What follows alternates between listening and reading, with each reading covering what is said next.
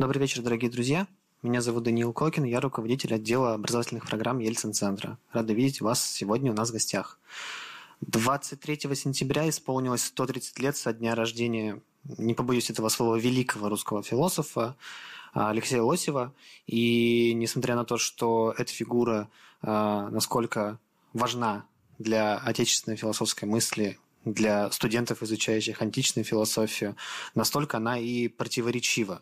И можно много критиковать Алексея Лосева за его способ делать философию, за его взгляды и за все остальное. А, тем не менее, величие и значение этой фигуры а, не подлежит сомнению. И сегодня а, мы поговорим о том, какой вклад какое значение имеет а, одна из первых работ Лосева, которая называется «Логика мифа», и о ней нам расскажет а, Виктор Троицкий, старший научный сотрудник Дома-музея Лосева, специалист и исследователь творческого наследия Алексея Лосева. Прошу приветствовать.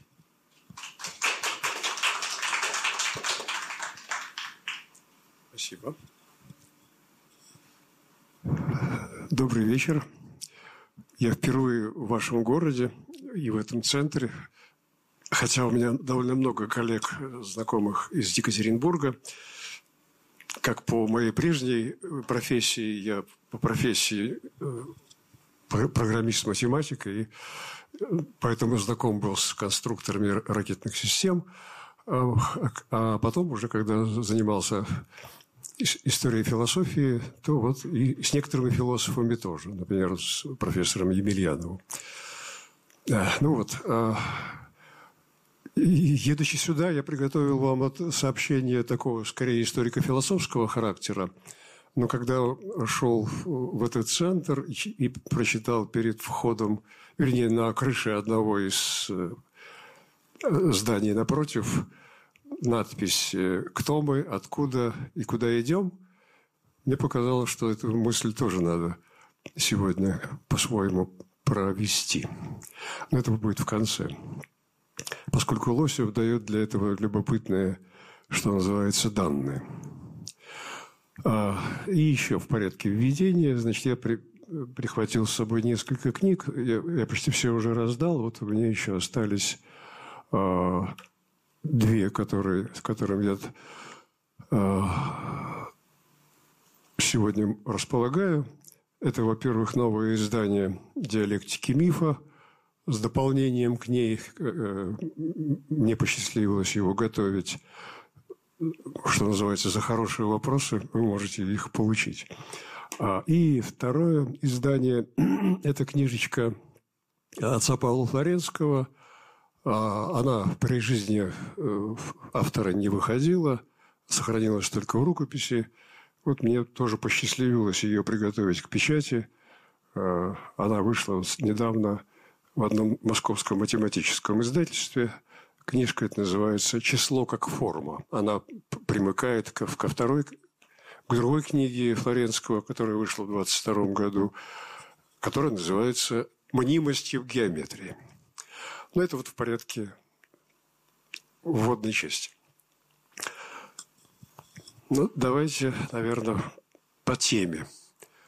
На фотографии Алексей Федорович э, позирует известному э, питерскому кинодокументалисту и кинорежиссеру Виктору Косаковскому в фойе Московского пединститута Э, которые когда-то были курсами Герье.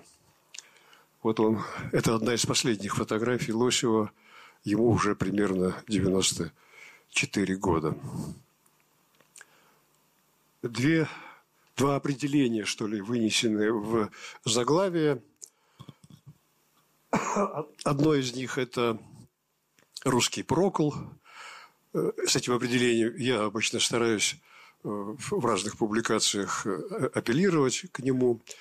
А, ну, а второе – это монах Андроник, это тоже его, так сказать, звание, да, о котором мы узнали, когда уже Алексей Федорович умер, и только после раскопок в архиве, после изучения различных дневниковых записей, Валентины Михайловны, жены Лосева, стало понятно, что мы имеем дело не только с большим ученым, не только с большим философом, но еще и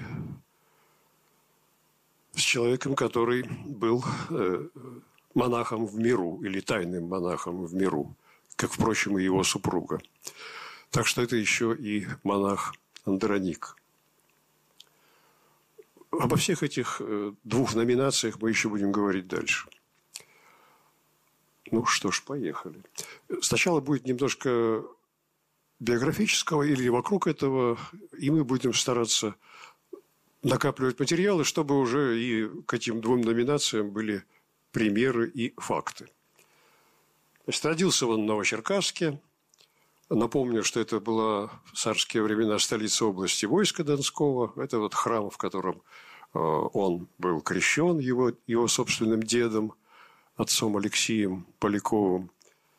Храм сохранился. Сейчас там в цокольном здании этого храма, вот там здесь коричневая часть этого храма, располагается музей, посвященный Лосеву, то есть настоятель храма, отец Олег Добринский, который на следующей фотографии вот справа вверху проявил большую, так сказать, энергию с тем, чтобы вот и музей создать, и памятник Лосеву поставить перед входом в этот, э, напротив этого храма. Здесь видите Лосев такой своеобразный похож на, на римского, так сказать, э, сенатора, наверное, я бы так сказал. Мы очень смеялись, когда нам этот проект показывали, но тем не менее он так и оказался таким. Вообще Лосеву уже поставили четыре памятника в разных местах. Вот два, два из них у нас на Арбате. Э, слева вы видите этого юношу, выпускника Новочеркасской классической гимназии – с отличием. Нужно добавить еще сюда цвета, то есть голубые глаза, рыжая шевелюра, высоченный, широкоплечий, в общем, такой богатырь. Поступил в Московский университет. Вот дальше будем говорить о контексте да, историческом. Кончил его, а там революция, гражданская война – 22 год, о котором все-таки стоило бы сейчас напомнить. В прошлом году мы специально проводили большущую э, конференцию международную, да, посвященную столетию философского парохода, когда из России были изгнаны, так сказать, была издана наша элита, не только философская. Вот э, в память об этом событии, вот здесь, на набережной лейтенанта Шмидта в Питере установлен этот памятный знак. Вот такой своеобразный, что ли, знак или знак памяти или веха в нашей интеллектуальной истории. Вот с этого момента наша история стала другой. Советская наука, советская культура, советская философия развивалась после парохода. Я имел честь участвовать в открытии этого памятника, поэтому вот я вам показываю его. Он был установлен по инициативе конкретного человека, Юрия Никифоровича Соломнина, тогдашнего декана философского факультета. Вот еще к, к, к этой же картинке э, списочек, который подготовили сотрудники УГПУ. И вот изгнанники вверху Трубецкие, Ильин, а внизу Семен Людвигович Франк со всем своим детским хором. Пять человек у него было в это время. В общем, старшие товарищи Алексея Лосева были изгнаны Лосев со всеми с ними общался, и, но был их младший современник, и еще не успел ничего фактически написать, чтобы попасть в список высылаемых. И еще одна очень важная характеристика того же времени. Вот этот знаменитый, в общем-то, портрет философы, да, он называется Нестерова. никогда не указывалось, кто, кто изображен в советское время, кто изображен на этом портрете. Мы теперь сейчас все, все знаем, конечно, это. Это отец Павел Флоренский и Сергей Николаевич Булгаков. А, я даже знаю точно, в каком месте это рисовалось все. Специально этим вопросом занимался. Это еще картина не только про этих людей, но еще о пути. А куда идти дальше? Куда будет идти дальше русская мысль, русская философия? Куда двигаться всем нам? Эти два человека думают именно об этом летом 1917 года, предчувствуя, что их ждут испытания. Булгаков, как вы знаете, умер в эмиграции – Флоренского расстреляли в 1937 году, и художник очень четко уловил знание Флоренского. Флоренский знал про, кажется, все, в том числе и свое будущее. На лице это написано. Справа попытки, перечисляются попытки, что называется, сохранить хоть какую-то интеллектуальную жизнь, э, сохранить э, частички свободы – я перечислил здесь несколько э, всевозможных общественных затей в Москве и Питере. Вот Вольная философская ассоциация, например, или э, Вольная академия духовной культуры Бердяева. Как раз недалеко от дома Лосева она действовала. Потом Русская академия художественных наук, или, или потом стал Гахн, Государственная академия художественных наук – где Лосев тоже работал. Или вот попытка э, создания социалистической академии общественных наук, которая, между прочим, поначалу создавалась как заведение, в которое культивировалась свобода, свобода мысли. Бесконечные дискуссии, бесконечные споры. Но все это очень быстро прекратилось. Да? Цифра 24 примерно характеризует точку конца этих дискуссий. Наконец, еще один был Э, а еще одно место, где остатки свободы сохранялись при, советских, при советской власти, это так называемый Институт научной философии при Московском университете, который организовал э, Густав Густавович Шпет, и куда Лосев подавал заявки свои на, на вступление в этот институт. А, он был закрыт в 1924 году. А, через несколько эволюций он превратился в Институт философии, который мы сейчас знаем как Институт философии Российской Академии Наук. Вот такие были варианты движения в разные стороны. И еще, э, еще один важный элемент покажу, который тоже характеризует то время – и в точности соответствует и важным, важным направлениям, которые в итоге сказались и на судьбе Лосева его, и его друзей. Это вот та самая декларация митрополита Сергия 27 года. Она распространялась большим, большим количеством тиража, 10 тысяч экземпляров. Ну, в общем, где часть русской православной церкви согласилась на э, довольно странный альянс с советской властью. То есть мы согласны э, даже на то, что нас будут преследовать, но мы будем прославлять советскую власть. И там есть такая любопытная цитата «Советские радости и наши радости тоже». Э, это был церковный раскол на самом деле – и э, большая часть русской православной церкви не пошла за Сергием. Э, эту часть называют сергианцами, да? А э, большая часть пошла как раз за другим представителем русской православной церкви, за э, митрополитом Иосифом Петровых. Их стали называть иосифлянцами.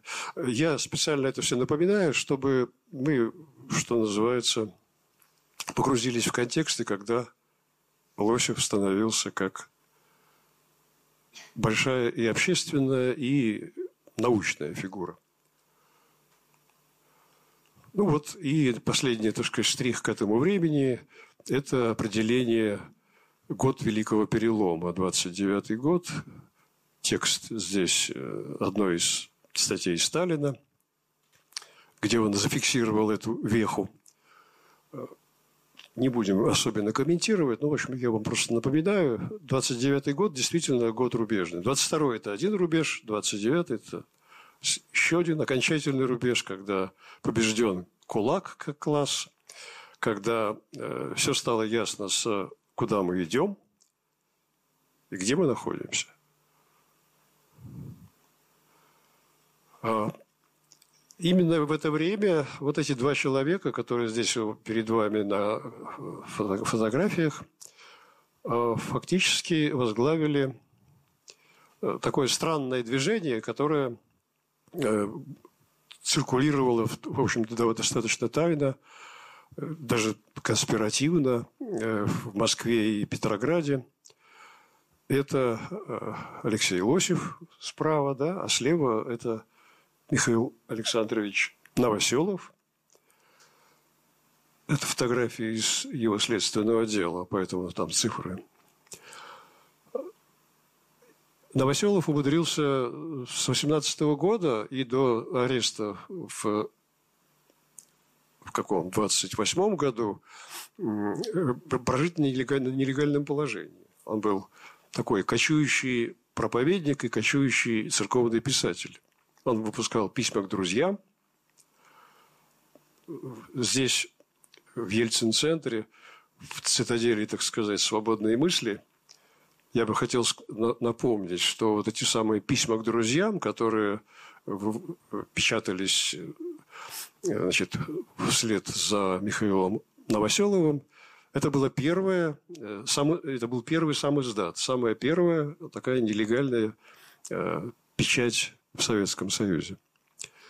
Некоторые письма к друзьям, судя по всему, помогал готовить э, ему Лосев. В 30 году эти два человека были объединены уже на формальной основе, когда Лосева арестовали. Э, в итоге, по версии ОГПУ, эти два человека возглавляли такое довольно любопытное движение или организацию, которая называлась, по версии ОГПУ, «Истинно православная церковь» дело об истинно православной церкви, это громадное дело, занимающее там почти э, 15 томов. Такой, поделюсь с вами э, таким маленьким биографическим фактом. Значит, когда я пытался найти дело Лосева, ну, зная, что он был арестован, ну, думал, пойду на Лубянку, спрошу, ну, дайте мне вот... Наверняка она маленькая, про, про какого-то профессора Лосева. Э, они принялись искать Лосев, да, значит, был арестован, и, скорее всего, действительно какое-то дело есть. Дела нет никакого, посвященного Лосеву. Значит, э, полгода мы ходили вокруг да около этого, этой приемной на Лубянке, чтобы найти это дело.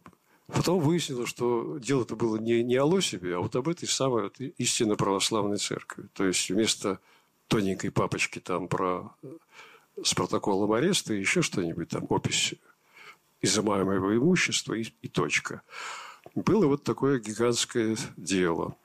Когда они прикатили на э, коляске такой, на, на тележке, вернее, такую груду дел, я, признаться, был просто потрясен. Это мы в 98-99 году этим занимались. Итак, громадное дело, по которому было такой в Москве арестовано э, примерно 150 человек, а по всей стране, э, э, в Питере, в Москве, в Киеве, кстати, ни одного города за Уралом не было. В общем, все вот в центральной части России было арестовано примерно 8 тысяч человек. Очень большое дело. Вот я вам все это изложил для того, чтобы да, показать, э, в какой, на каком фоне и в какой обстановке творил этот человек, а, какие происходили, в общем-то, общественно значимые события. и как много всего происходило. На фотографии, которую я вам привел, это фотография, э, видимо, как раз 29 -го года, где Лосев впервые появился вот в этой самой черной шапочке на голове. 29 год, как мы теперь знаем, это год, когда он принял тайное монашество. А, то есть монах-то он тайный, да, а вот шапочку он носил вот такую явную. Такой был любопытный ход. Для него это было важно. Вот с этого момента и до конца дней своих Лосев на публике всегда появлялся в черной шапочке. Я вот несколько его выступлений слышал, всегда видел его в черной шапочке.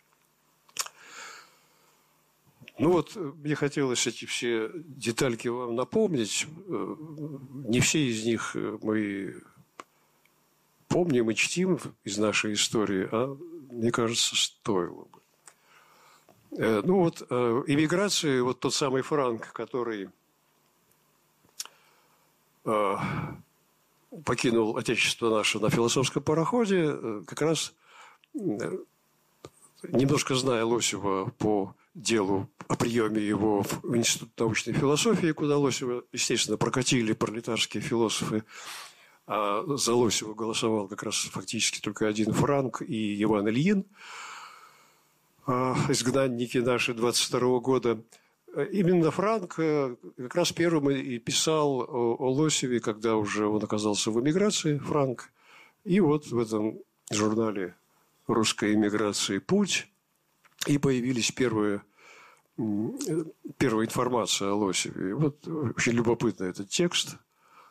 Э, Здесь его можно, конечно, почитать, но, в общем, смысл, э, смысл э, его в том, что Франк э, констатирует, что да, нас выгнали, русская философия, казалось бы, должна быть прервана, а ничего подобного. Вот есть еще вот этот человек, который московский философ Лосев, его труды свидетельствуют о том, что, несмотря на ужасающее давление казенного марксистского материализма, философское творчество еще не замерло, и что плоды его, хотя и, вероятно, с величайшими трудностями, могут даже появляться в свет. В общем, он констатирует. Дальше он там подробно изучает несколько работ Лосева в этой э, в, этом свое, в этой своей довольно большой рецензии.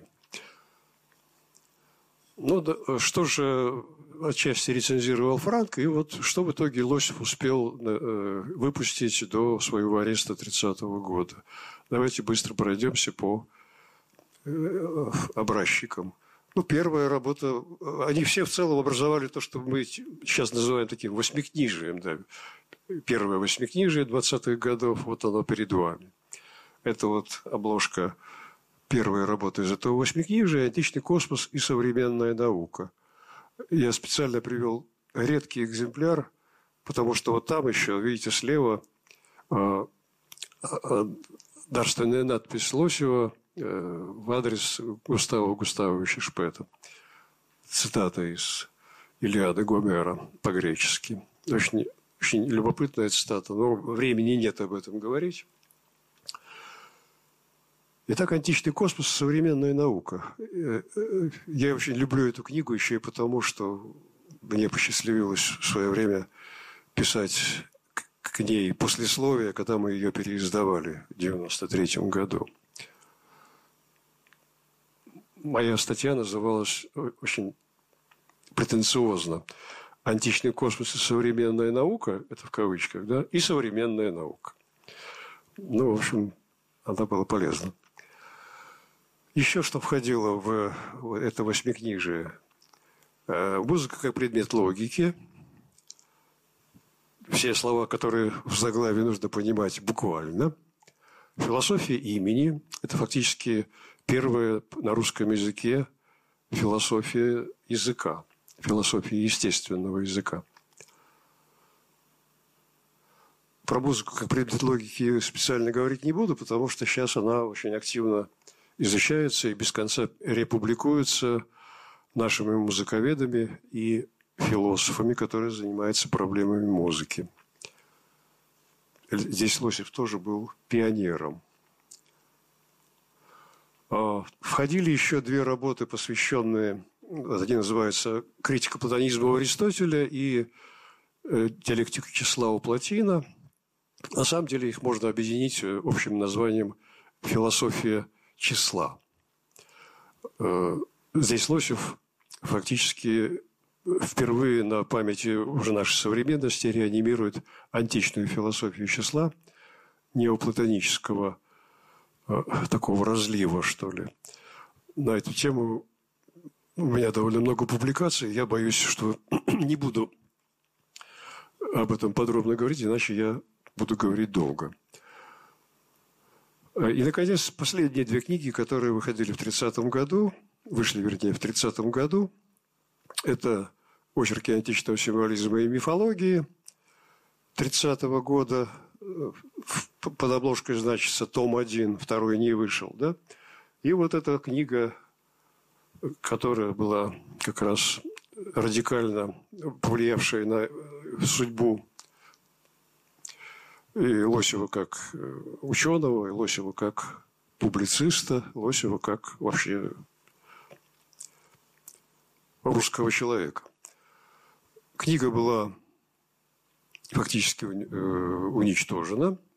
Тираж ее был ликвидирован. Чудом сохранилось, э, теперь мне известно, четыре экземпляра этой книги. Вот здесь один из, один из них, вот обложка этого экземпляра, который сейчас находится в Штатах.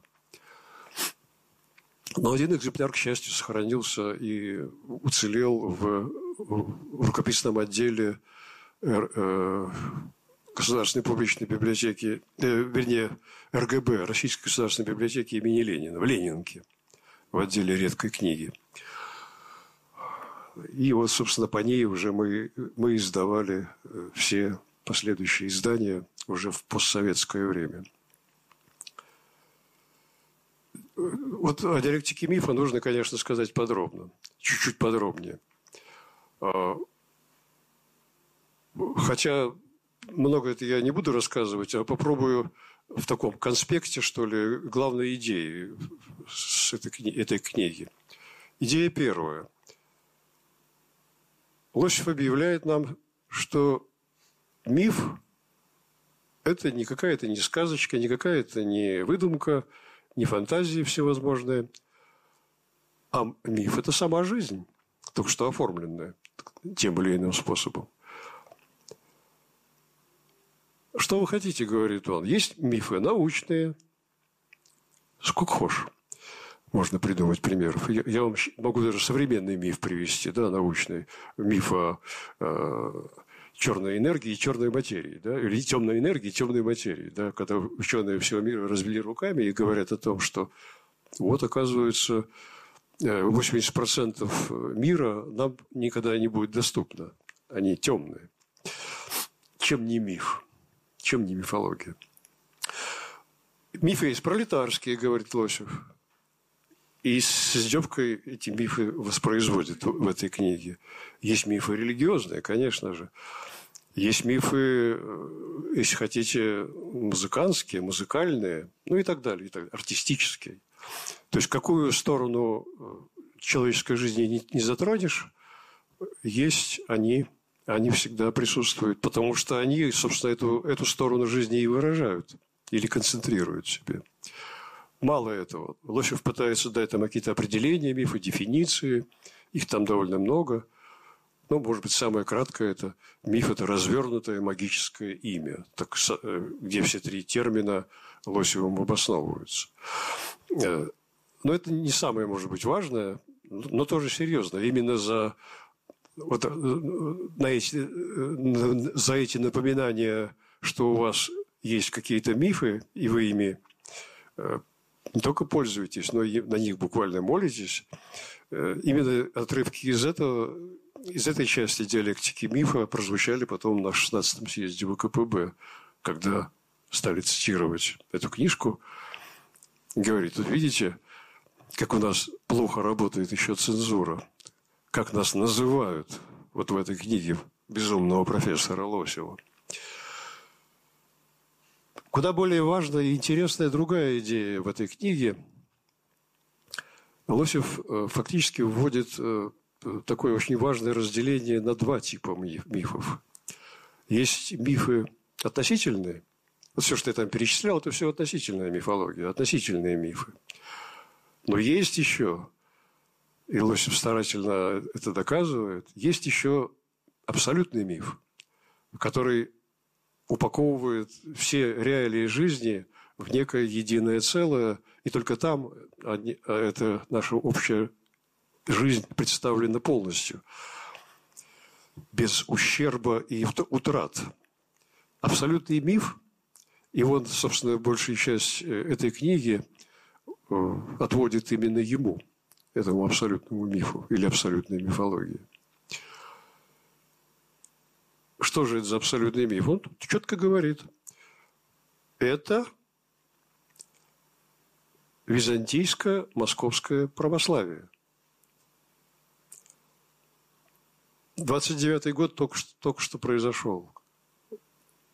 Э, Попов давно уже арестовывают и сажают в кутузку, да и просто расстреливают. А человек теоретически и практически пытается доказать, что православие – это единственное необходимое человеку, по крайней мере, русскому человеку, теоретическое и практическое учение.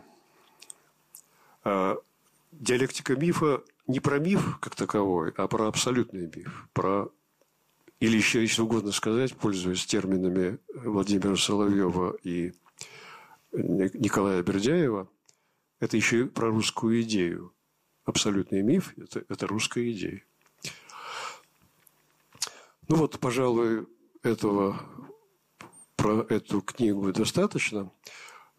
Я, может быть, немножко с некоторым нажимом об этом говорю, потому что меня, да и моих друзей давно уже раздражает, что вот к этой книге относится как к какому-то теоретическому культурологическому трактату где он там спорит, допустим, с каким-нибудь там Леви Строссом или Малиновским или еще с каким-нибудь исследователем первобытных мифов. Вот. Здесь про другое. Здесь про нас, про всех, в том числе и нас сегодняшних. Мифы никуда не делись. С ними мы жили и будем жить. И надо к ним относиться по-философски. Вот Лосев предлагал это в 1929 году. Мы еще к этой книге, может быть, вернемся чуть позже. А, итак, его арестовали, посадили на Лубянку, а потом, значит, э, он оказался на Беломор-канале. Его жена Валентина Михайловна Соколова-Лосева в Алтай-Лаге. А от этого времени осталась, между прочим, очень красивая, я бы сказал, переписка, э, переписка лагерных времен – около 50 писем. К сожалению, не все сохранились. Вот мы их опубликовали не так давно. Я очень, я бы сказал, счастлив, что мне пришлось заниматься вот подготовкой этих писем к изданию. И еще более того, могу сказать, что вот как раз денежку на публикацию этой переписки из лагеря в лагерь, она получила название «Радость навеки» цитата из одной э, части письма Лосева. Сборничек «Радость навеки» поддержал к изданию Александр Александрович Солженицын. То есть на его денежки издали. Да, ну вот э, я вам теперь показываю э, последнее современное издание «Диалектики мифа». Вот у меня два экземплярчика здесь, да? Лосев в шапочке 29 -го года, а это вот он с Валентиной Михайловной перед выходом из лагеря, когда вот они фотографируются на Беломор-канале. Лосеву, Лосевым повезло по двум причинам. Во-первых, потому что завершалось строительство Беломор-канала, и, в общем-то, ОГПУ вышло с ходатайством перед Верховным Советом СССР о том, что вот давайте мы, раз строительство завершено, и эти политические все исправились, потому что ударно трудились, и вот 500 сотрудникам, э, строителям Беломорканала было, было дано освобождения, причем и восстановления в гражданских правах. И вот в список 500 попали вот э, Лосевы. Кстати, в тот же список попал э, Дмитрий Сергеевич Лихачев. Тут могу коротенькую добавку сделать к особенностям того времени. Э, я думаю, Лосевы бы точно не попали в этот список, если бы не помощь Екатерины Пешковой. Пешкова, вы, наверное, знаете, в те, в те годы возглавляла политический Красный Крест и, в общем-то, много делала для того, чтобы э, помогать э, вот всем этим униженным оскорбленным зэкам, политическим прежде всего. И вот э, тут такая простая связка. Э, когда Лосева арестовали в 30 году, и он находился в это время на Лубянке под следствием, Максим Горький разразился довольно странным текстом публикации в газете «Правда и известия», под названием «О борьбе с природой», где у него там все, всевозможные рассуждения были вот об этой борьбе с природой, что, мол, новый хозяин жизни, пролетарий, только он может управлять там и так далее. Это не, не очень интересно. А вот э, для своего, э, что называется, для поддержки своих теоретических положений он еще и вступал в полемику, так сказать, с врагами э, молодой советской власти. И вот среди таких врагов он как раз назвал э, вот, профессора Лосева, который пишет там про них, про нас что-то такое невразумительное, а, оскорбительное и так далее. Э, это он просто пользовался справкой, которую ему сделали сотрудники УГПУ, и вот он цитировал как раз диалектику мифа в своей статье о борьбе с природой. Общий вывод Горького был такой. Этот профессор безумен. Он опоздал умереть. И просто не хочется мне там дальше это все цитировать, но я это для чего рассказываю. Э, почему Лосеву помогли? Пешкова, как вы знаете, была одной из жен, брошенных жен Горького. И фактически Пешкова э, с Лосевым поступила так, а не иначе, то есть помогла, чтобы они попали в этот список освобожденных и со снятием судимости э, в отместку своему царственному супругу. Ты их гнобил, ты их бил, когда они уже были в тюрьме, а вот я их освобожу. Женская логика.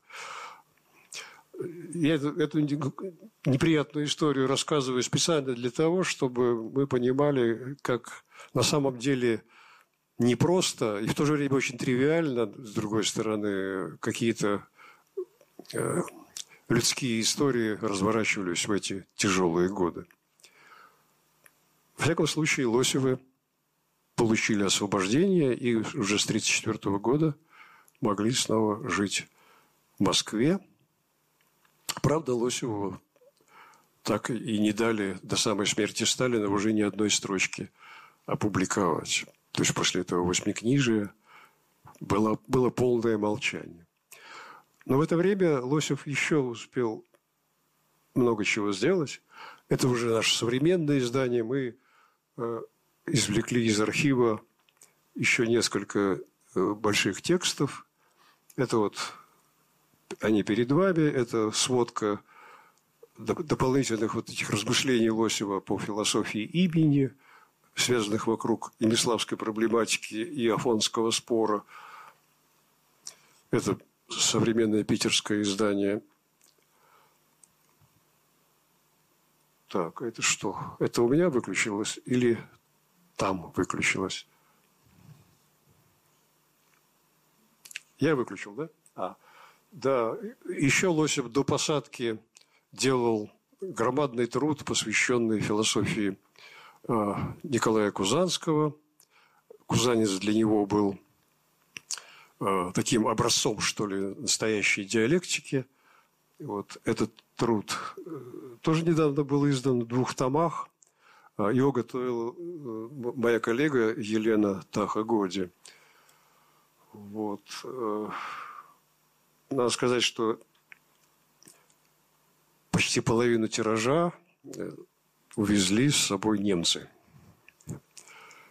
Они любят своего великого философа. И вот этот текст увезли все немцы, немцы-слависты, увезли. Э, из Москвы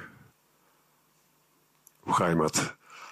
А также еще одна работа Лосева, это уже, правда, после посадочной, вот уже 30, примерно 6-37 года, это книга «Диалектические основы математики», которую Лосев написал в конце 30-х годов, но опубликована она была уже совсем недавно. Сначала она вышла в этом томике «Хаос и структура», а потом вот не так давно, в 2014, э, кажется, году, мы ее издали уже в полном объеме. Громадный трактат объемом 800 страниц.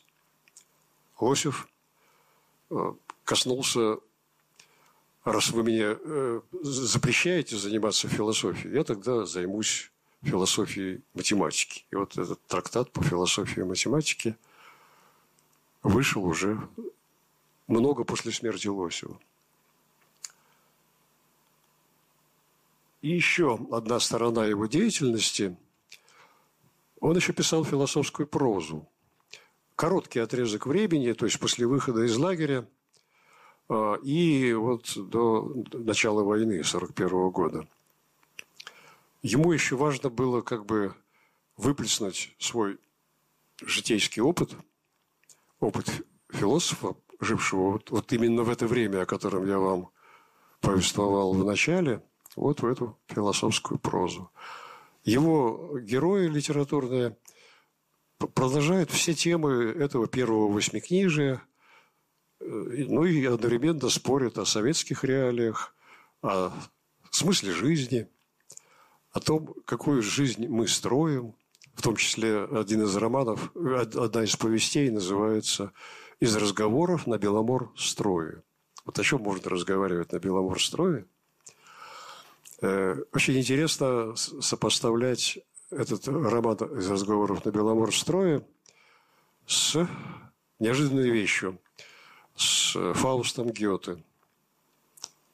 Я напомню вам, одно из последних действий э, главного героя этой поэмы, да, когда у него лемуры копают канал, и это был э, э, окончательный проект этого мыслителя.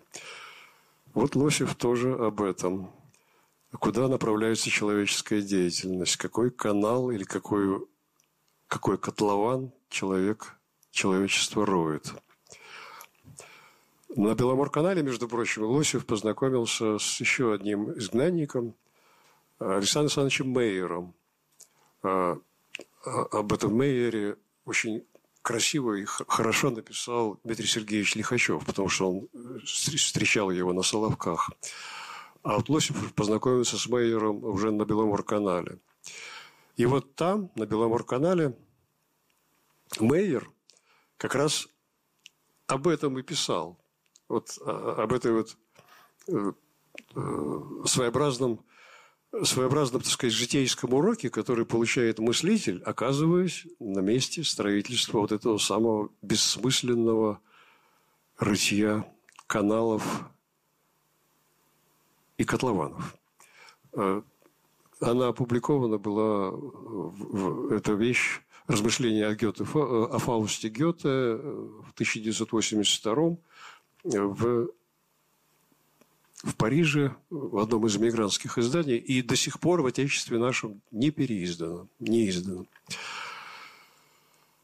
Это такое короткое отступление от э, э, философской прозы Лосева. Так, это, значит, мы с вами... Сейчас. Нет, нет. Теперь вот здесь мы, здесь мы можем э, сделать короткое что называется, обобщение вот по первой части или по первому Лосевскому восьмикнижию, вот с этими добавками, о которых я сказал. Э, Лосев здесь выступает как Он сам о себе это не раз писал, и эти, эту формулу легко запомнить. Философ имени, числа и мифа. Да? Вот он, три, три ключевых темы он здесь фиксирует. Имя – это, соответственно, философия языка, философия человеческой речи, философия и богословие слова.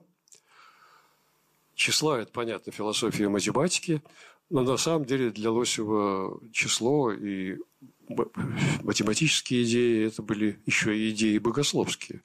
Э, где-то он пишет о том, что число – это максимально близко, что-то максимально близкое к первоединому. И только триада нам кажется понятной, поскольку она похожа на Святую Троицу. Ну, чтобы не сесть на этот конек, я умолкаю в этой части. Еще мифа, про миф мы уже с вами говорили, да, диалектика мифа. Еще одно самоопределение, которое, которое можно подытожить, это восьмикнижие с примыкающими книгами. Э, о ней Лосев сказал в предисловии к истории античной эстетики, которую он читал э, в Московской консерватории для музыкантов и искусствоведов. А, и он говорил примерно так – Мое мировоззрение дальше перечисляет, кто, кто соединился, и вот там у него от Прокла до Эйнштейна перечисление всего, э, кого можно было бы назвать. А, и если, в общем, э, подвести итог, то я э, ни на кого из них на самом деле не похож, я просто Лосев. Это как бы такая тривиальная формула. есть более нетривиальная выражение, которого он тоже в этом предисловии к истории эстетических учений 29-го, по-моему, года э, сказал, моя философия – это православно понятый неоплатонизм. Он тоже четко выразил свою позицию по отношению э, сразу и к, современности, и к э, современной советской диалектики, да, которую мы знаем под, под названием исторический материализм да, и диалектический материализм. Я признаю, я э, приношу на, совре... на язык современности неоплатоническую диалектику, которая признает наличие Бога, ну и так далее. Дальше понятно.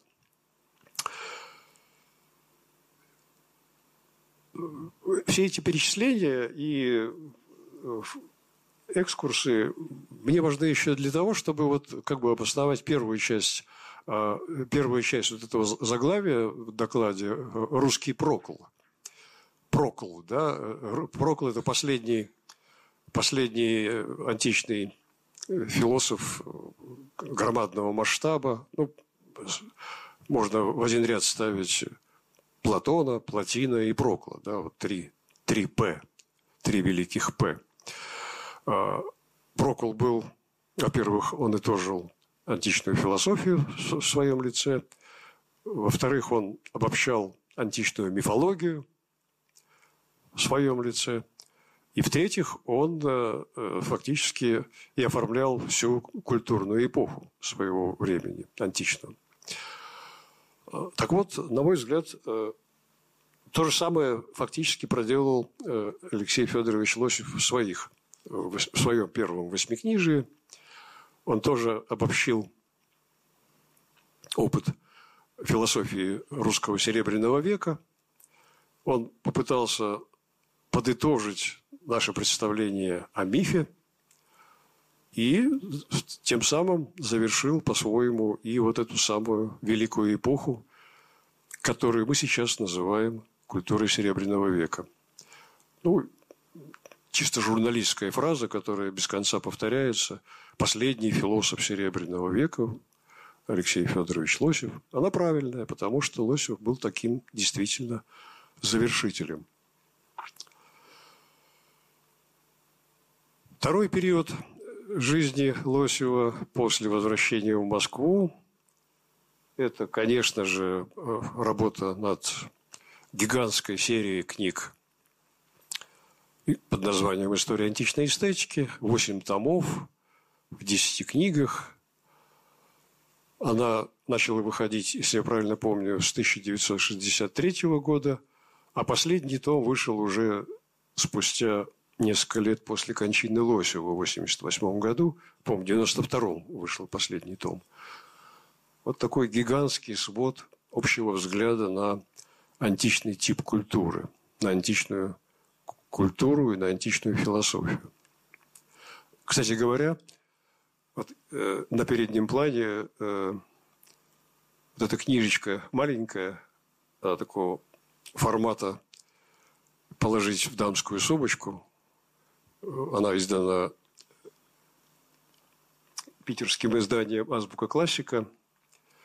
Э, это вот эти вот 10 томов обобщены, сжаты вот в такую малюсенькую книжицу. Я очень советую вам, кто, кто еще ее не имеет в руках, подержать. Да просто купить, да, в сумочку она точно влезает. Э, это мы ее издали вместе с Азой Лебековой и Тахагоди. Я тоже участвовал в ее издании э, два года назад.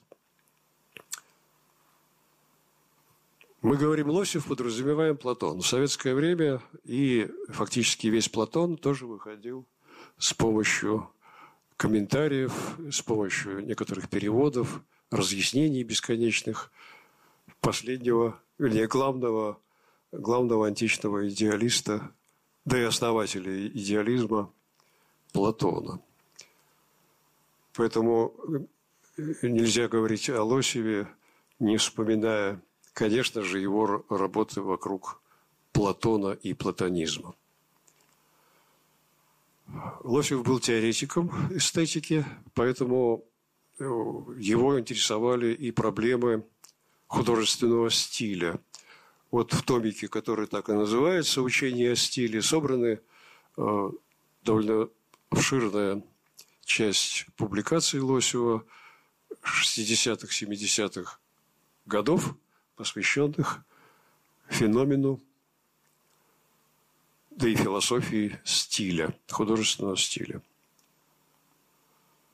Ну и, конечно же, нужно говорить вот о книге, подытожившей представление о символе.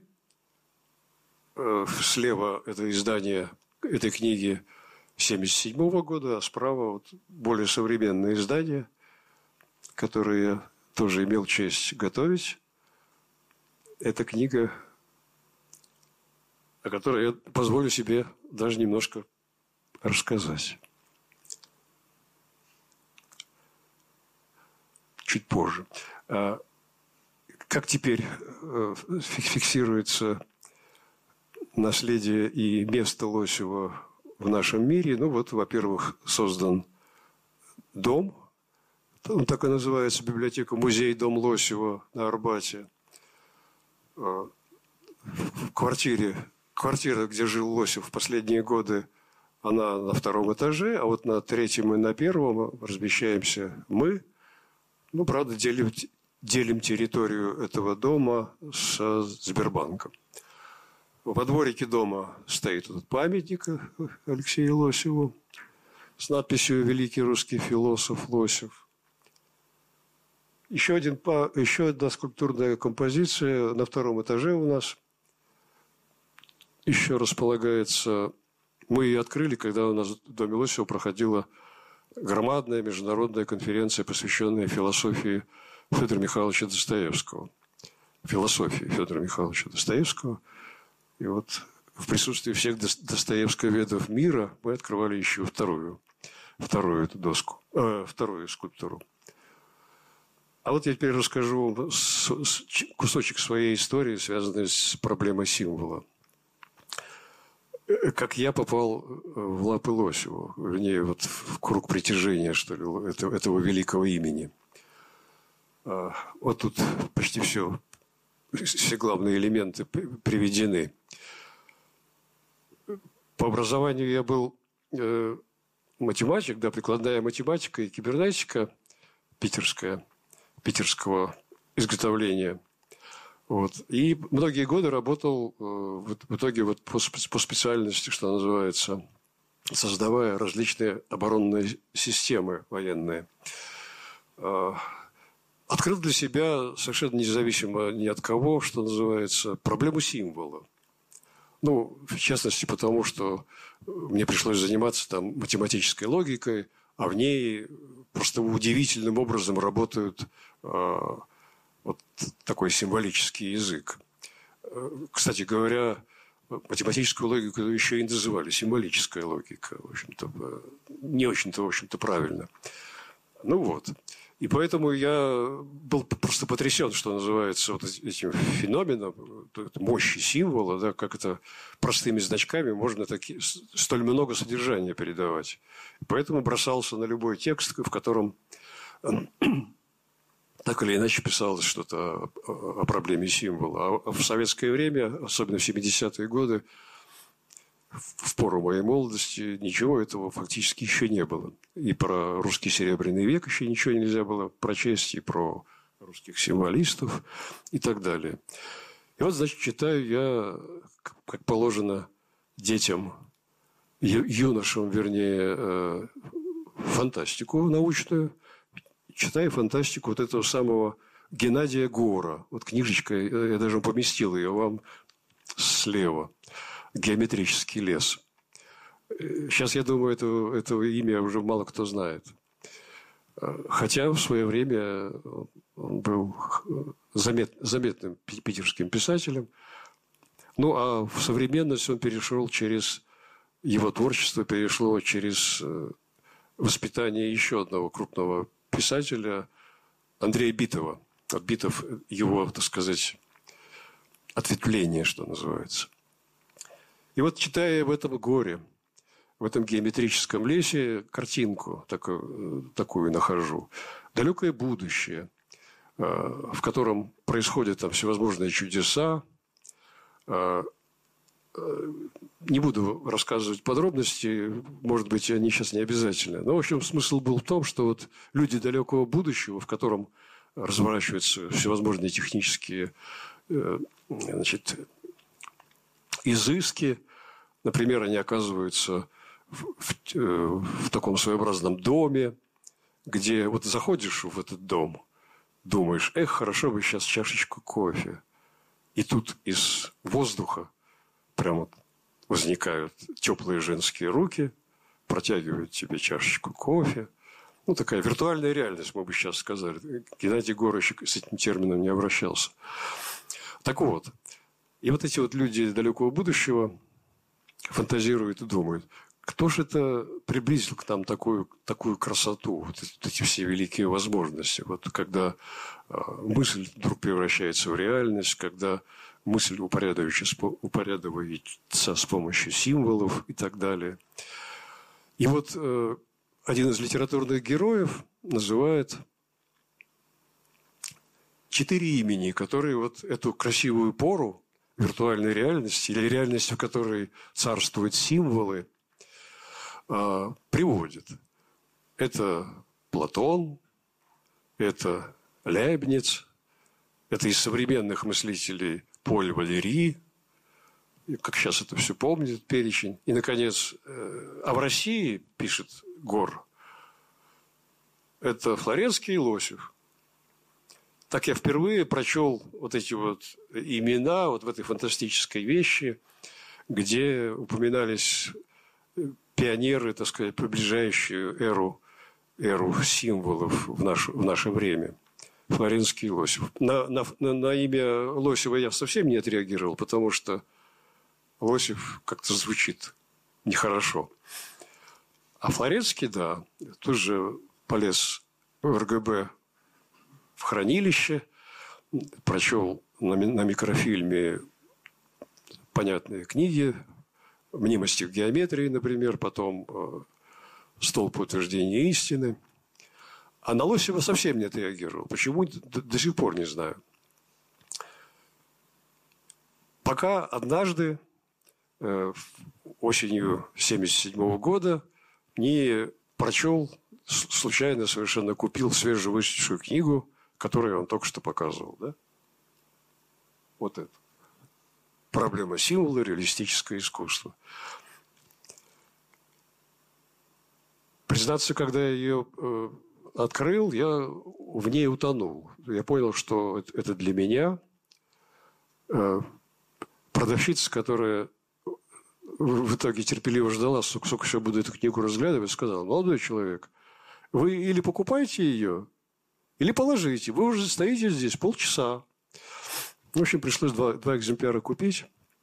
Купил эту книгу, прочел от корки до корки несколько раз. И потом понял, что мне нужно найти этого автора. Он мой автор. Я обязан с ним связаться. Лосев, нигде не сказано, что он э, автор давно умерший, например. В итоге удалось найти адрес Алексея Федоровича Лосева. Я написал по этому адресу письмо. Совсем еще молодой человек, но тем не менее я умудрился спорить с Лосевым, предъявлять ему некоторые вопросы по этой книге. И на удивление пришел ответ. Вот э, кусочек ответа у нас потом была переписка в течение почти 10 лет. Хотя, конечно, она была небольшая. Я до сих пор потрясен. Э, представьте себе, что Лосеву в это время было уже за 80 далеко. Он был погружен в изготовление своих громадных этих томов по истории античной эстетики. И он ответил совершенно неизвестному пацану, у которого за плечами еще ничего абсолютно нет. Ну, у меня там была одна научная публикация – Э, которая называлась «Семиотическое существование», и все. Вот здесь как раз проявилась вот эта фигура Лосева, она действительно громадная. Фигура настоящего, что называется, ученого и настоящего учителя. Вот э, переписка с ним э, меня-то уж точно изменила, но вот в итоге и в дом Лосева привела. А, Вот это момент, когда я э, хочу вам тоже показать, как дом наш строился. И вот на, на, этом, на этой фотографии наш дом в лесах.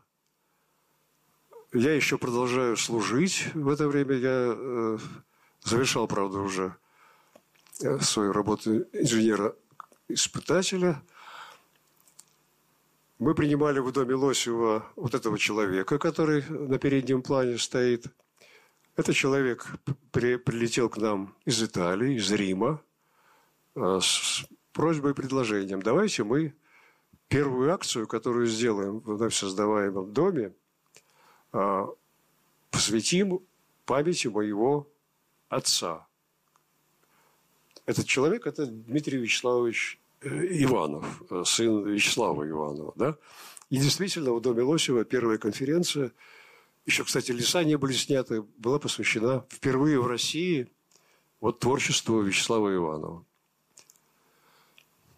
Вот на, на, на переднем плане как раз Дмитрий Вячеславович, на заднем плане ваш покорный слуга, еще совсем юный. А Говорят, что Дмитрий Вячеславович был очень похож на своего отца. Так что вот вы видите здесь Дмитрия Вячеславовича. А вверху, вверху я показал кусочек, который вот нас э, сблизил с этим человеком. Э, мне посчастливилось в, в, архиве, в РГБ, найти текст, который написан рукой отца Павла Флоренского. Там вверху написано «Диме Иванову от любящего его священника Павла Флоренского. А Флоренский из старого, из старинного древника XVI века переписал специально для Зимы Иванова, э, для, для церемонии обряда пострижения в лаз, а, вот эту, эту молитву. Об этой молитве Дима Иванов э, так и не знал. Узнал, узнал только будучи уже глубоким старцем. Э, этот эпизод я вам показываю только для, не для того, чтобы похвастаться, хотя я горжусь этими маленькими событиями, а тем, чтобы показать, как формировалась атмосфера нашего дома, который вот начиная с этого красивого эпизода э, э, функционирует до сих пор. Теперь здесь создан центр, э, центр философской мысли Москвы, который пользуется большим авторитетом среди исследователей, ученых, писателей. Дом был создан фактически по инициативе вот э, вдовы и наследницы Алексея Федоровича Лосева Аза Алибековны Тахагоди. Вот здесь я вам показываю две известных книги ее. Во-первых, Жизеловская книга «Лосев», первое издание. Ее же э, вот э, мемуары в серии «Близкое прошлое». Она называется «Жизнь и судьба». Мы только что издали второе издание этой книги. Она только что вышла к столетию Аза Алибекова. Она, к счастью, до сих пор жива. Скоро ей будет 101 год. Можете себе представить. Вот. Ну, фактически, вот с того момента, как вот я фигурировал около Димы Иванова, вот с тех пор я являюсь ближайшим помощником Аза Алибековны. Во всяком случае, она мне доверила работать э, с архивом Лосева. Мне очень, очень приятно говорить об этой удивительной женщине, большом ученом, заслуженный профессор Московского университета, лучший, лучший, я думаю, в России знаток древнегреческой мифологии. Так, пора вспоминать о времени, да? Да. И создатель нашего дома Лосева. Она передала в дар городу Москве примерно половину Лосевской библиотеки. Вот. Ну вот на базе ее и выросло, выросло наше книжное собрание. Из того, что я бы еще назвал уже последующие работы вокруг Лосева, это, во-первых, пожалуй, самое ценное – это записи Владимира Вениаминовича Бибихина о двух фигурах, которые ему посчастливилось встретить в своей жизни. Вот о Лосеве и Аверинцеве. Лосев э, довольно долго не отпускал Бибихина, он был у него секретарем, помогал ему в работе над историей античной эстетики. Вот. И вот об этом масса интересного в, в этой работе. Ну, Бибихин, как известно, теперь сам уже э, не маленькая величина. Во всяком случае, он много чего опубликовано из его творчества. Вот. Но вот, пожалуй, самое лучшее, что он оставил вот в, в, в части Лосевиана, это вот его вот это исследование. Еще второе, кстати говоря, нужно, нужно было бы привести.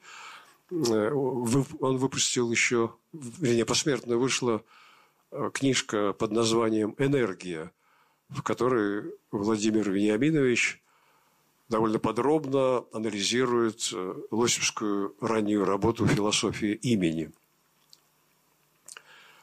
А, очень ценная работа, сделанная нашим польским другом, сестрой Терезой Абалевич из Кракова.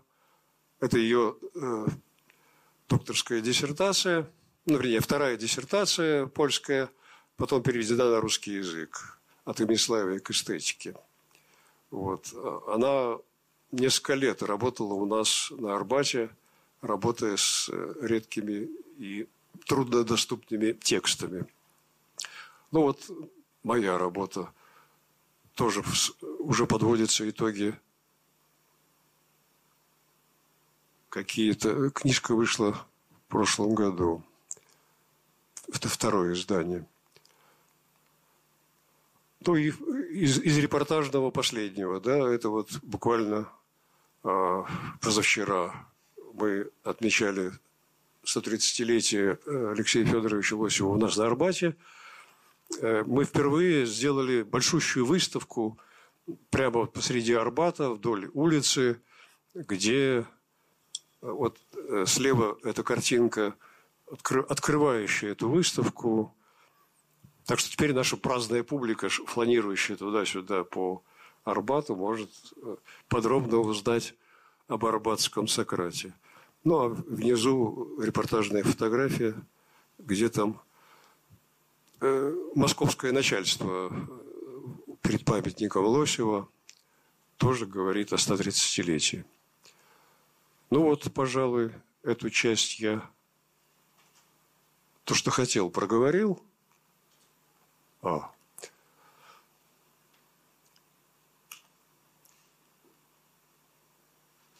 Пожалуй, на этом можно завершить.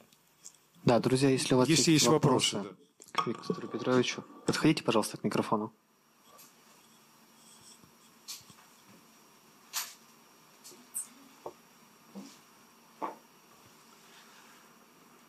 Спасибо за интересное сообщение. Ну вот к разговору о и современная наука. Правда, наука как раз тех времен, когда творил Лосев, в частности, по философии имени, э, насколько согласуются вот его подходы, в частности, с концепцией языка Витгенштейна и вот общая диалектика мифа – и взгляды Юнга на структуру, так сказать, мифа, на его происхождение. Ну, я уж не буду спрашивать вас, скорее всего, может быть, вы не в курсе, о представлениях Клода Леви Брюля. Почему же в курсе? Да.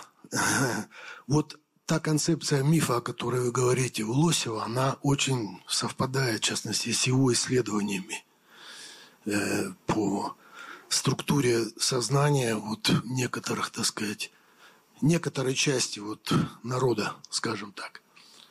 Спасибо. Да, спасибо. Вы в точности воспроизвели вот такую классическую точку зрения на э, подход Лосева. Я бы сказал так. Лосев перпендикулярен ко всем этим теориям. Перпендикулярен. Э, вот все вышеназванные, э, ну, я сейчас не о Wittgensteinе, а вот о всевозможных искусствоведах и, и культурологах, теоретиках э, мифа. Для них миф – это арха, архаика. Это элемент или характерный для древних народов, или для каких-то древних э, структур в сознании современного человека. Да, вот то, что называется глубинное сознание или подсознание. А Лосев-то радикально иной. Он говорит о том, что это точно наше, не надо ничего раскапывать, оно все это уже здесь, на поверхности. Мы только его не всегда, может быть, выражаем. Понимаете? То есть его позиция в этом смысле ни с кем из них не пересекается. Мы на эту тему специально делали большущий коллоквиум с э, немецкими вот этими исследователями теории мифа. И вот примерно к этой вот идее и пришли, что Лосев действительно радикально другой. Теперь, что касается другой части вопроса по философии языка. Да, это тоже, здесь Лосев тоже другой. А, можно перейти здесь к классификациям, которые ну, возводит нас, например, к, э, к средним векам, или даже, может быть, поздним, к поздним средним векам, э, разделение на номиналистов и реалистов. Витгенштейн – это номиналист. А Лосев и его друзья – это реалисты. То есть э, слово реально. За словом нет никакой конвенции, нет никакой договоренности, да? а за словом есть реальность. Вот об этом он хлопотал. В этом смысле Лосев, Флоренский и Булгаков, которые, как каждый по-своему изложили своеобразную философию имени, они все трое архаисты. Они приняли точку зрения средневековой диалектики, средневековых реалистов – я бы так ответил на ваш вопрос. А Wittgenstein и его школа, и вообще вся западноевропейская философия XX века философии языка XX века пошла по линии изощренного номинализма. Точка.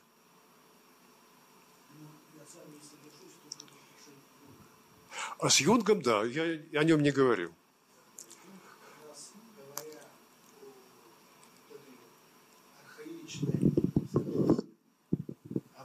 Архаичном происхождении э, мифа, он это относил к архаичным структурам психики, но они реальной и современной. И сегодня. Да, да, да. Да, да, да. да, да. Я Юнга специально и не упоминал, потому что он здесь, он выпадает из этого вот сопоставления номиналистов и реалистов.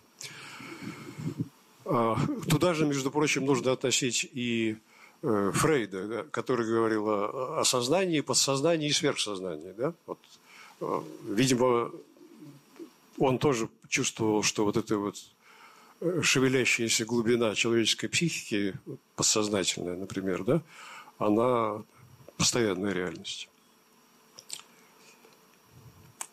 Да, я забыл же одну... Хорошо. Забыл обещание просто свое. Спасибо. У меня тоже такой родился вопрос. Вы говорили о Лосеве как о таком мыслителе-гиганте. XX века. И вот у меня возник вопрос, ведь он творил в условиях несвободы, цензуры и вообще противостояния а, русской религиозно-философской традиции и, скажем так, марксистской идеологии. И вот на, именно на этом фоне его как бы величие огромное, то, что он сделал для нашей культуры. А вот сейчас, спустя сто лет. У нас общество более свободное, нет такой цензуры, в общем, твори не хочу. Где вот они, эти гиганты мысли, которые могли бы воспользоваться вот этими плодами свободы и ну, сделать что-то такое же э, выдающееся по масштабам, как вы считаете?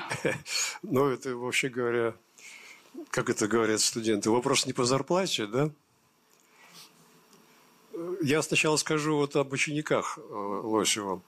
Э, Все-таки он действительно оставил, ну, не скажу, что школу, но несколько человек, которые вот к нему прикоснулись, и в частности вот по части философии языка, вот о которой был вопрос, да, есть кому было продолжить лосевское дело. И я бы этих людей отнес к большим философам, большим ученым. Одного из них я назвал, да, Бибихин Володя. Имел честь с ним немножко, э, ну, дружить не скажу, он существенно старше, вот, но общался с ним. Вот Владимир Бибихин – это современный э, большой ученый. Э, кстати говоря, он во многом расходился с Лосевым, в частности, например, вот, по сложному вопросу человеческой свободы. Ну, не буду этой темы касаться. Хотя, может быть, чуть позже я немножко скажу об этой самой свободе.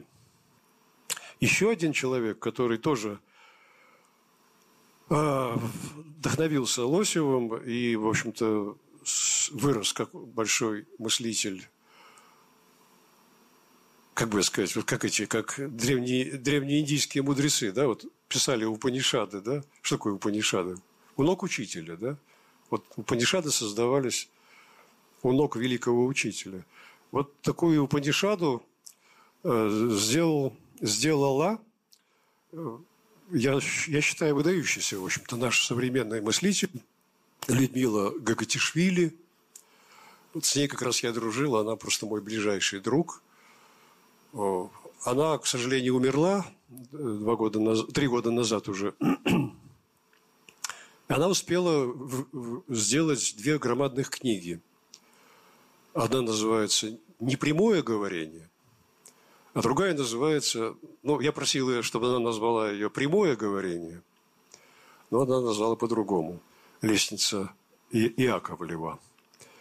Вот это современная, э, очень продвинутая Э, с отсылками на всех современных э, и западноевропейских, и американских, и отечественных философов современная философия языка, где Людмила выступает как ну, настоящий продолжатель дела Лосева. Честно скажу, далеко не совсем, что она писала, я соглашался. Может быть, потому что мне требовалась какая-то другая ясность. Я все-таки из математики, а она, а она филолог. Вот. И читать ее трудно. читать ее трудно.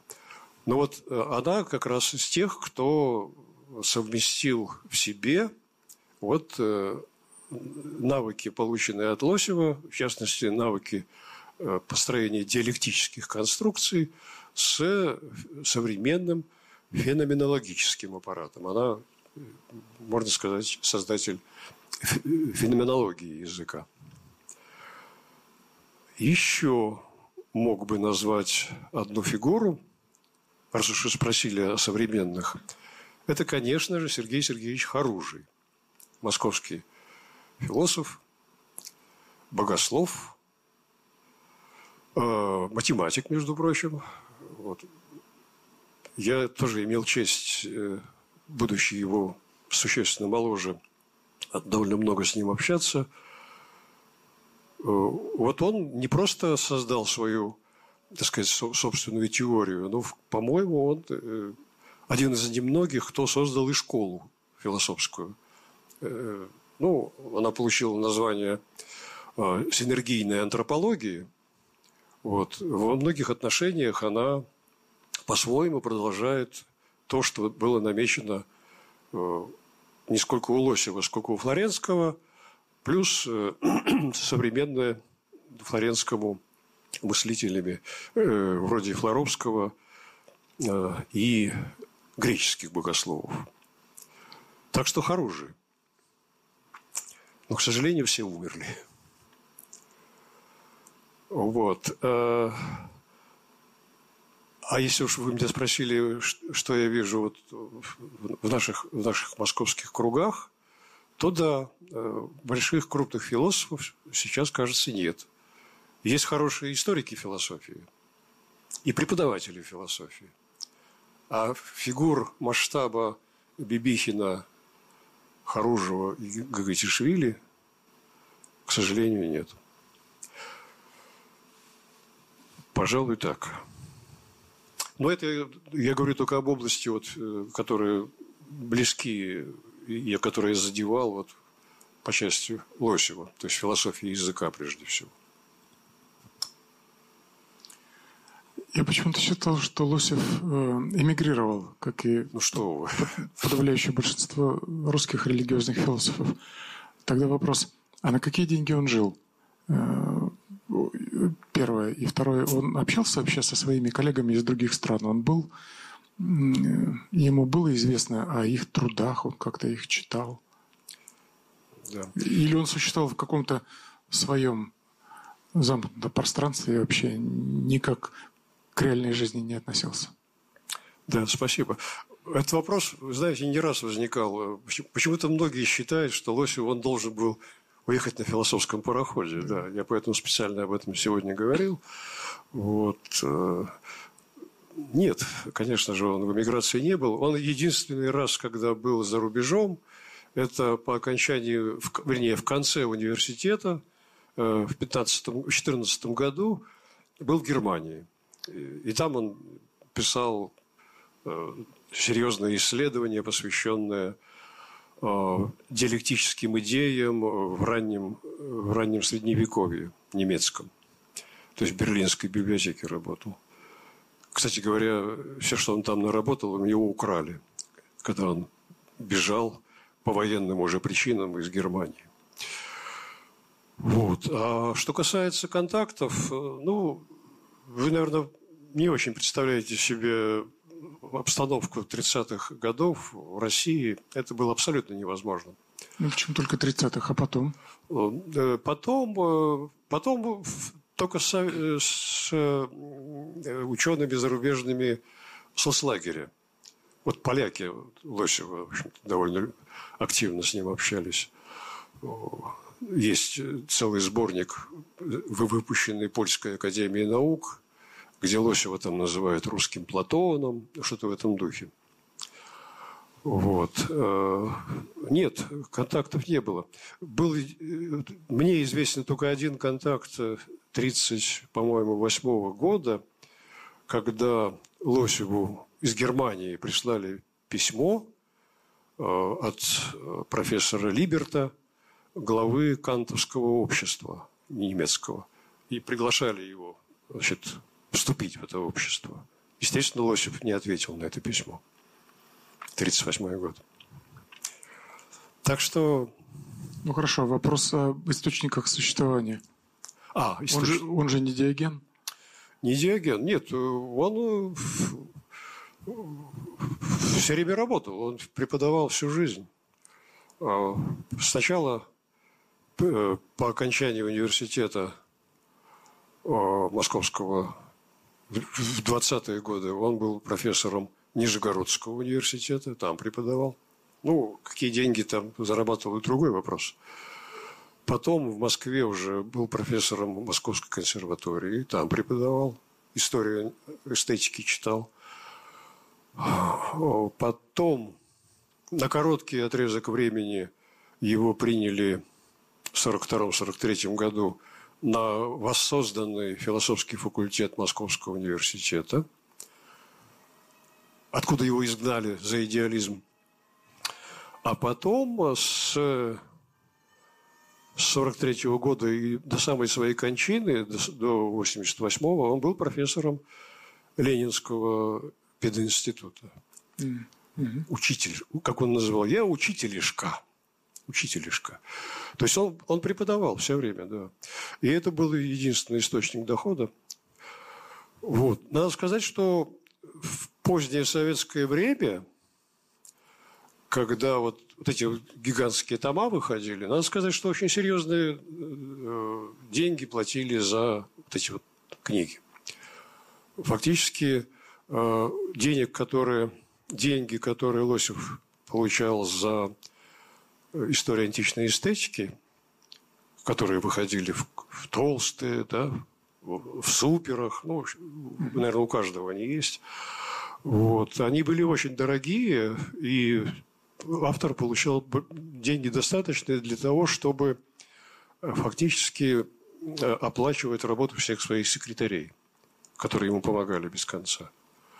Я не сказал, но я думаю, вы это знаете. Лосев-то ведь э, уже после выхода из лагеря стал быстро терять зрение, и фактически все то, что он делал после этого, это все продиктовано уже. То есть ему читали, он запоминал, переваривал, диктовал потом.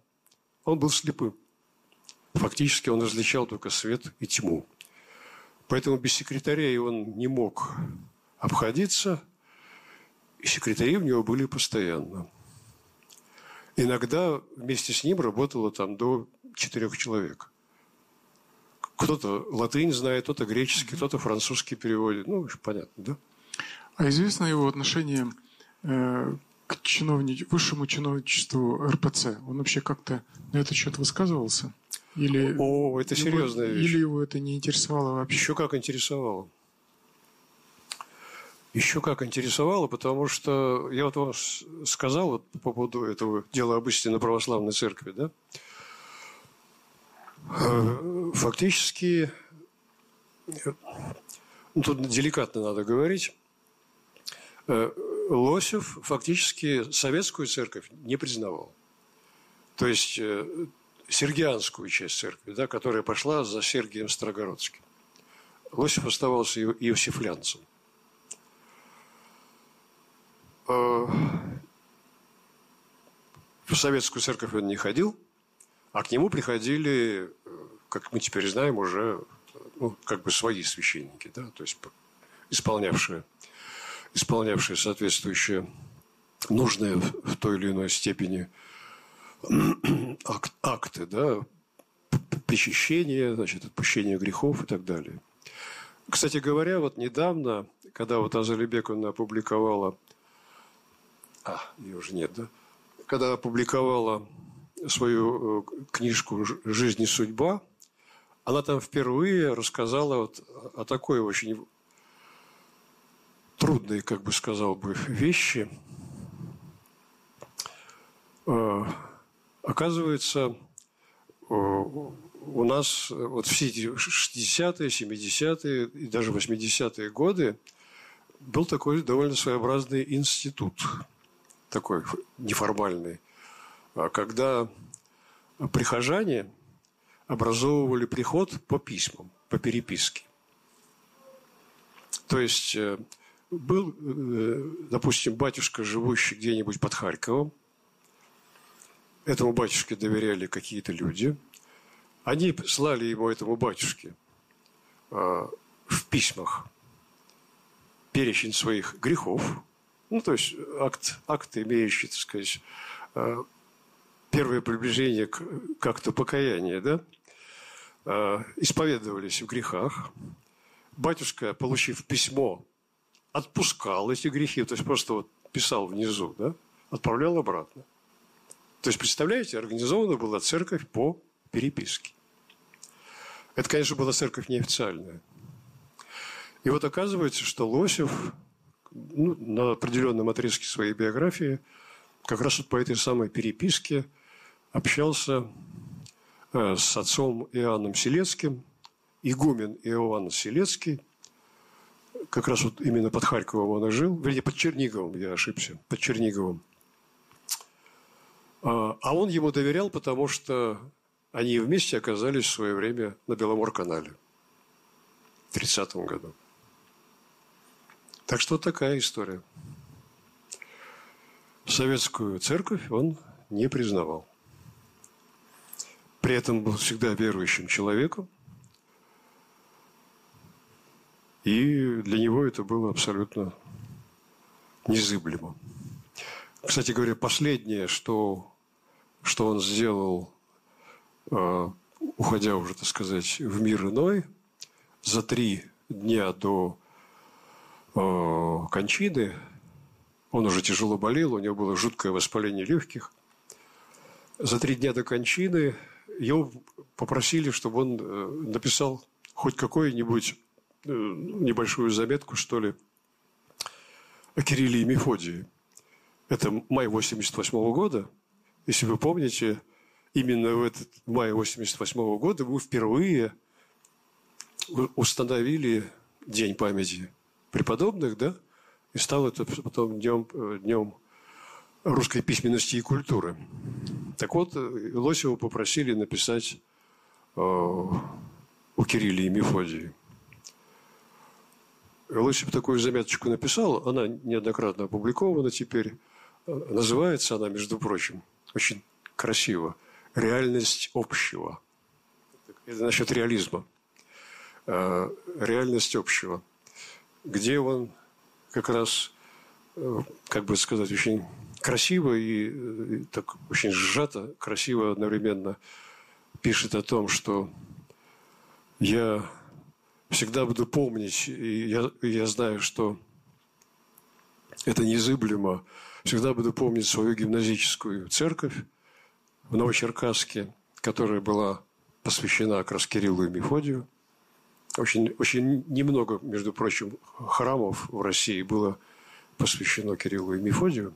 Вот в Новочеркасске, в этой гимназии как раз именно такая – и вот он как раз об этом и, и говорит, что как в, конце, как в начале жизни Кирилл и Мефодий, просветители славянские, меня сопровождают, так и в конце жизни. Точка, сказал он. Э, а, еще один элемент, когда, э, понимаете, скрывалось, э, все советское время должны были все скрывать свою принадлежность к церкви вообще, да, за то, что ты пошел там поставить свечку, допустим, 70-е годы, спокойно могли уволить. Элементарное дело. Вот. Но Лосев-то не, скрывал, не скрывался по этой, вернее, скрывался не по этой причине, а потому что некуда было поставить свечку. Все было дома. У Бибихина есть в одном э, такое великолепное э, размышление на эту тему, записанное вслед за Лосевым. Э, смысл такой. Моя церковь внутрь шла. Все мое со мной. Вот. Это драма, это настоящая человеческая драма. Лосев был в одиночестве.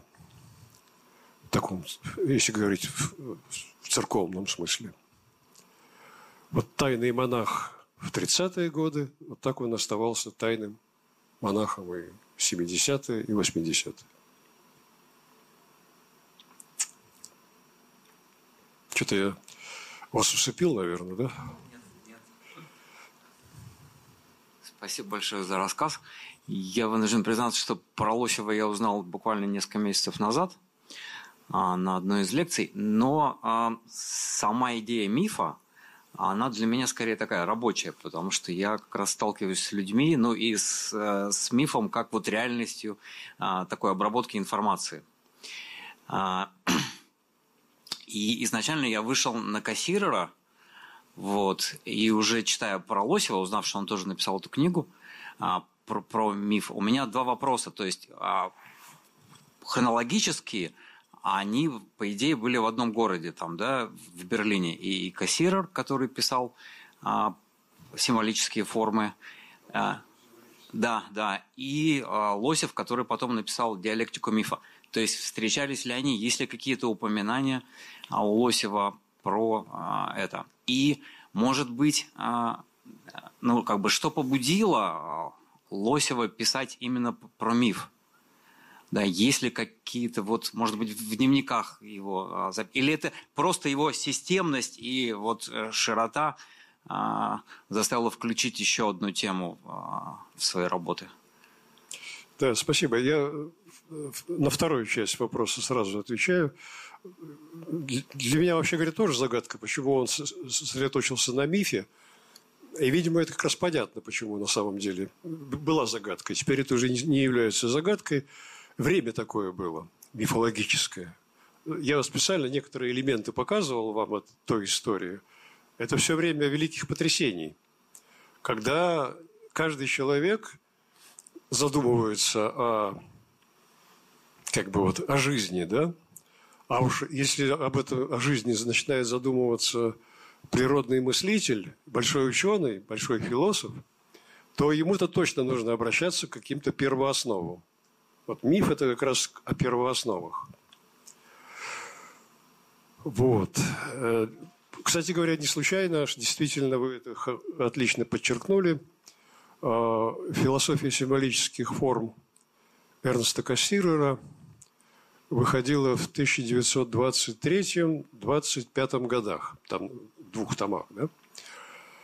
А Лосев, когда писал свою первую книгу, вот, э, э, я вам показывал ее э, «Античный космос. Современная наука», эта книга писалась как раз в 22-23 годах, а вышла в 27-м он как раз там в, в, в обширных примечаниях к этой книге и указывает, что я, к своему удивлению, обнаруживаю, что в Германии выходят труды Кассирера, которые целиком повторяют или схожи с моим ходом мысли, понимаете?